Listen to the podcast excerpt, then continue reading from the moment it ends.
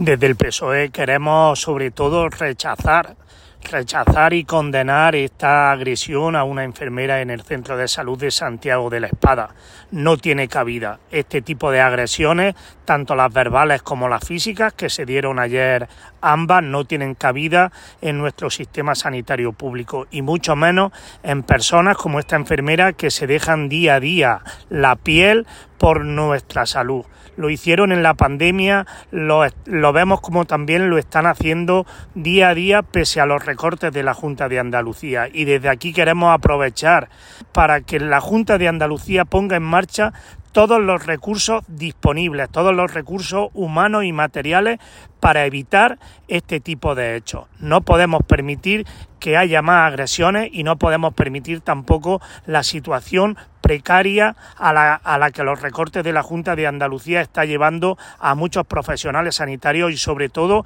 en zonas de difícil cobertura como es la Sierra, la Sierra de Segura